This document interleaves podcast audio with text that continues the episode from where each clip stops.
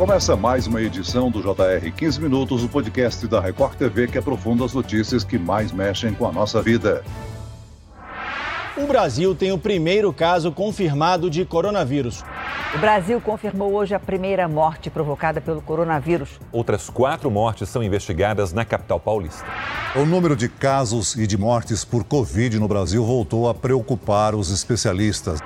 Com o aumento das contaminações por Covid-19, cidades brasileiras voltaram a recomendar e até a tornar obrigatório o uso das máscaras em ambientes fechados. Hoje, o JR 15 Minutos chega à sua edição de número 700. O programa começou em 2020, no início da pandemia, e desde então abordamos os mais variados temas e o assunto mais discutido nesse período foi a Covid-19. Foram 60 edições em que falamos do surgimento inesperado do vírus, as consequências para a sociedade, como o isolamento total, o chamado lockdown, fechamento de escolas, a explosão do número de mortes, o uso de máscaras, a espera pela vacina, a imunização, os avanços da ciência e o fim da emergência em saúde pública de Importância Nacional, a SPIN, que foi causada pelo coronavírus. Segundo o Ministério da Saúde, até o momento o Brasil teve quase 704 mil mortes e mais de 37 milhões e 500 mil casos. Agora, após a diminuição dos números de mortos e infectados, sobretudo por conta do avanço da vacinação, outras condições como a Covid longa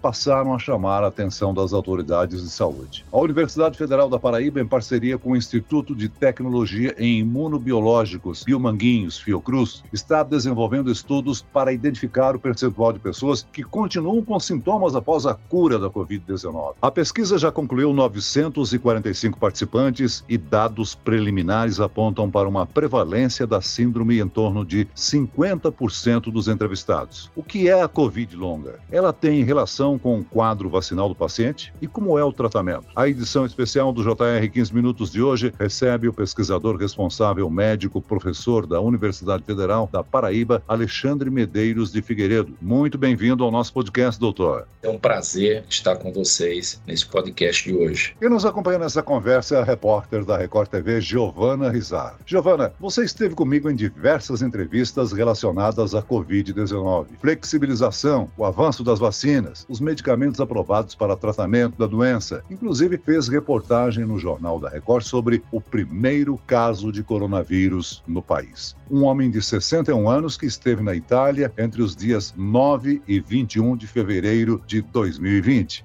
Oi, Celso. Olá, doutor. Muito obrigada, Celso, por esse convite. Parabéns ao podcast pelos 700 programas. É, foi um período muito difícil para todos nós jornalistas, principalmente para os cientistas, para os médicos, que realmente foram as fontes de informação com muita relevância para ajudar as pessoas, né? Era um momento que a gente tateava um pouco do que estava acontecendo para passar a informação correta, para ter uma base científica ali nas nossas reportagens, nas nossas matérias. Foi um período muito difícil e também de muito aprendizado. Continuamos aprendendo com eles. Sem dúvida alguma, Giovana, nós temos aí o registro da maior tragédia sanitária do país. Hoje, além dos casos de Covid-19, há a presença de sintomas prolongados da doença, quadro clínico nomeado como Covid longa. A Universidade Federal da Paraíba, em parceria com a Fiocruz Biomanguinhos, tem realizado estudos clínicos para um melhor diagnóstico dessa síndrome pós-Covid. O estudo já inclui 900 245 participantes. Doutor, como é que é feita essa pesquisa? Vocês fazem um acompanhamento dos pacientes? Olá, Celso. A pesquisa ela tem desenvolvimento distinto. Alguns alguns dos participantes nós avaliamos, nós entramos em contato com as pessoas que foram notificadas como caso de Covid, tanto Covid leve como Covid grave, pessoas que precisaram ser internadas, e avaliamos como foi o desenvolvimento da Covid desde 2020, 2021, 2022. Um outro grupo de participantes são pessoas que estão sendo infectadas nesse momento e que nós recrutamos para o estudo né, e vamos acompanhá-los até três anos em suas casas. Nós faremos oito visitas e acompanharemos esses participantes, avaliando exames laboratoriais e principalmente avaliando o desenvolvimento da síndrome da Covid longa e o desenvolvimento da imunidade, como a resposta imunológica vai variar ao longo desses três anos. Doutor Alexandre, dos 945 participantes, quase a metade deles apresentou sintomas da Covid longa. Esse resultado preliminar te surpreendeu? Surpreendeu a equipe? Certamente, Giovana. Nós tínhamos na literatura, a OMS, ela tinha um percentual né, de prevalência, estimava, entre 10 a 20% da população. O que nós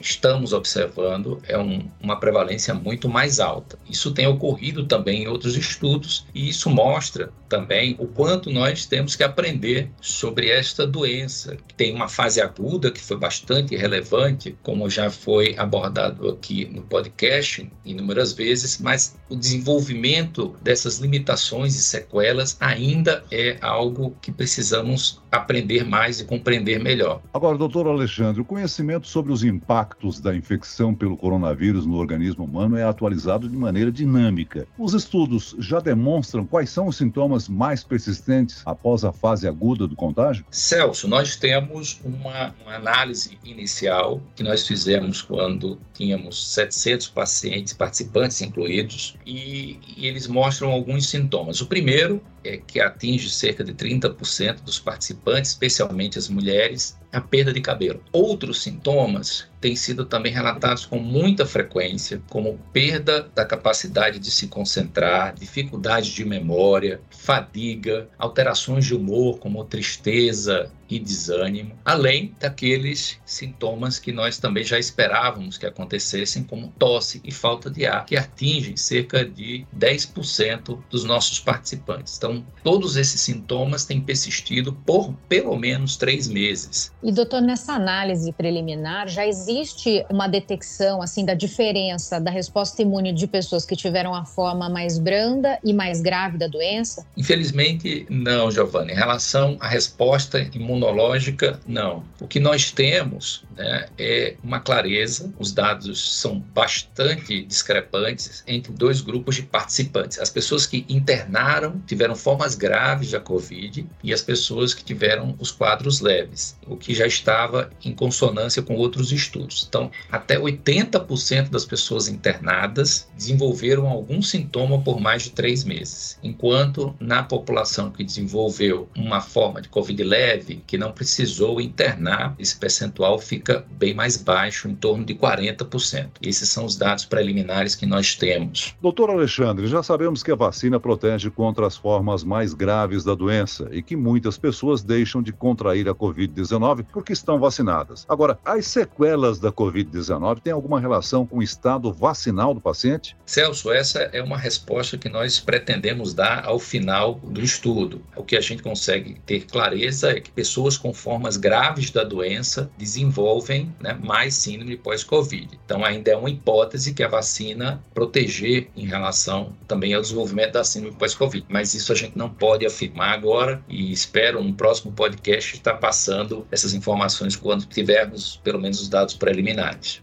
Professor Alexandre, se o risco da síndrome da Covid longa aumenta depois da reinfecção, se há alguma gravidade maior da doença quando ela foi registrada pela segunda vez, os senhores já têm alguma informação em relação a isso? Ainda não, Giovana. Esses dados a gente está também buscando, tá, estamos coletando, especialmente no grupo de pessoas que estamos acompanhando a partir de agora. Nós temos cerca de 105 pacientes de pessoas e participantes, na verdade, que nós vamos acompanhar por mais tempo e vamos, inclusive, identificar qual o papel das reinfecções, dos reforços vacinais em relação ao desenvolvimento da síndrome pós-Covid. Alguns estudos colocam é, a reinfecção como um, um, um fator de risco para o aumento da síndrome pós-Covid, mas no nosso estudo a gente ainda não tem os dados sistematizados para poder responder essa pergunta. Agora, doutor Alexandre, três anos depois, após o primeiro caso de Covid-19, o Brasil tem aí mais de 37 milhões e 500 mil registros confirmados. O vírus continua circulando e nós temos não apenas que fortalecer a capacidade de resposta do país a novas ameaças da Covid-19 na saúde pública, seja quanto à imunização, na vigilância, na pesquisa ou na assistência, mas também lidar com as enormes sequelas deixadas na população. O caminho, sem dúvida alguma, será longo até sabermos o real impacto causado pela pandemia, né? Até porque pode existir uma subnotificação do número de casos, não? Sim, nós estamos, graças à vacina,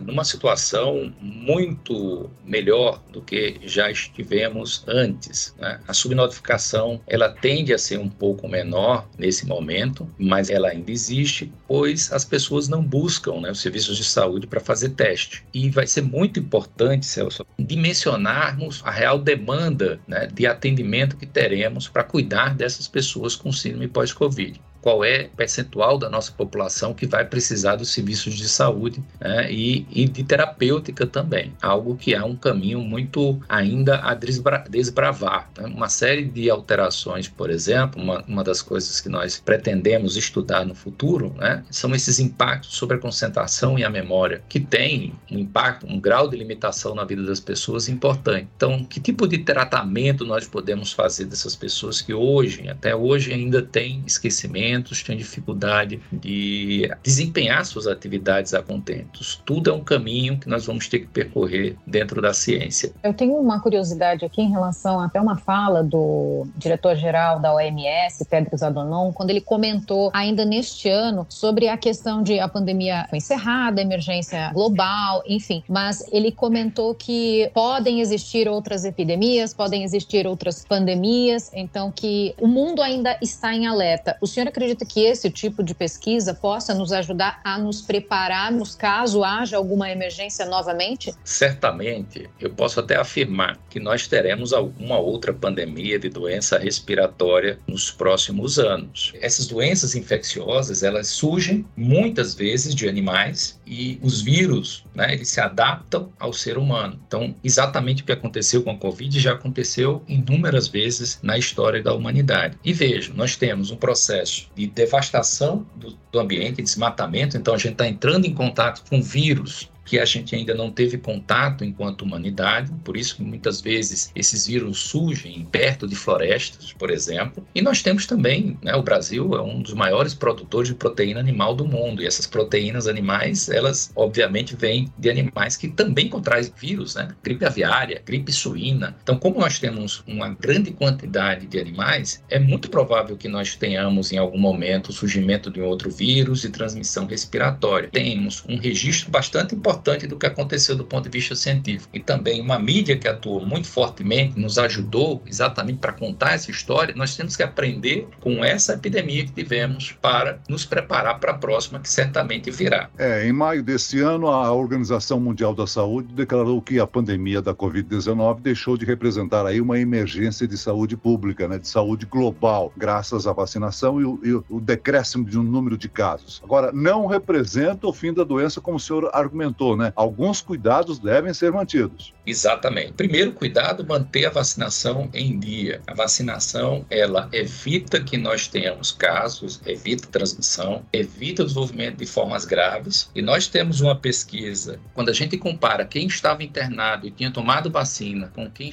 foi internado e não tomou vacina, né, nós temos uma diferença de cerca de 40% na mortalidade. O uso de máscara quando você está infectado e até acho, Celso, que a gente poderia desenvolver a cultura dos asiáticos. Essas epidemias hoje, é, o, o número de casos, essas síndromes respiratórias, elas ocorrem em, em picos. Então, são duas semanas com um pouco mais de cuidado, utilizando máscaras, fazendo a vigilância, como tu colocaste, entendendo que começou a ter circulação de vírus. Né? Não é nenhum problema maior a gente ter mais cuidado, usar máscara em alguns lugares. Tem sido essa a minha conduta exatamente para a gente evitar a Covid e de outras doenças, porque influenza também mata, vírus cicial respiratório também mata. Então, quanto mais cuidados tivermos, mesmo que sejam pequenos momentos, momentos oportunos, esses cuidados podem fazer a diferença. Muito bem, durante os três anos do JR 15 Minutos, nós ouvimos vários especialistas que sempre reforçaram o mesmo pensamento. A pandemia mostrou que devemos acreditar na ciência, na vacina e em sua importância para o controle de doenças. É importante essa consciência, não acreditar em fake news, em desinformação,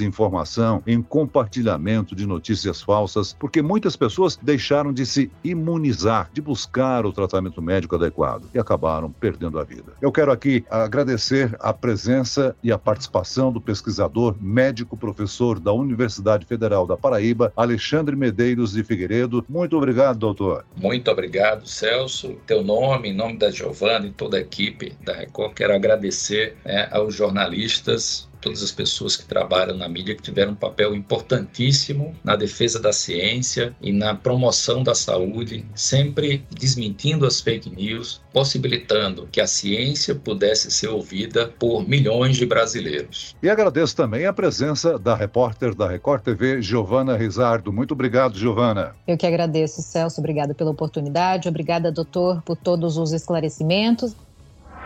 A edição 700 desse podcast contou com a produção de David Bezerra e dos estagiários Lucas Brito, Fernando Russo e Kátia Brazão. Sonoplastia de Marcos Vinícius, coordenação de conteúdo Edivaldo Nunes e Deni Almeida. Direção editorial Tiago Contreira, vice-presidente de jornalismo Antônio Guerreiro. Você pode acompanhar o JR 15 minutos no portal r7.com, nas redes sociais do Jornal da Record e nas principais plataformas de streaming. Obrigado pela companhia e aguardamos você no próximo episódio. Até lá!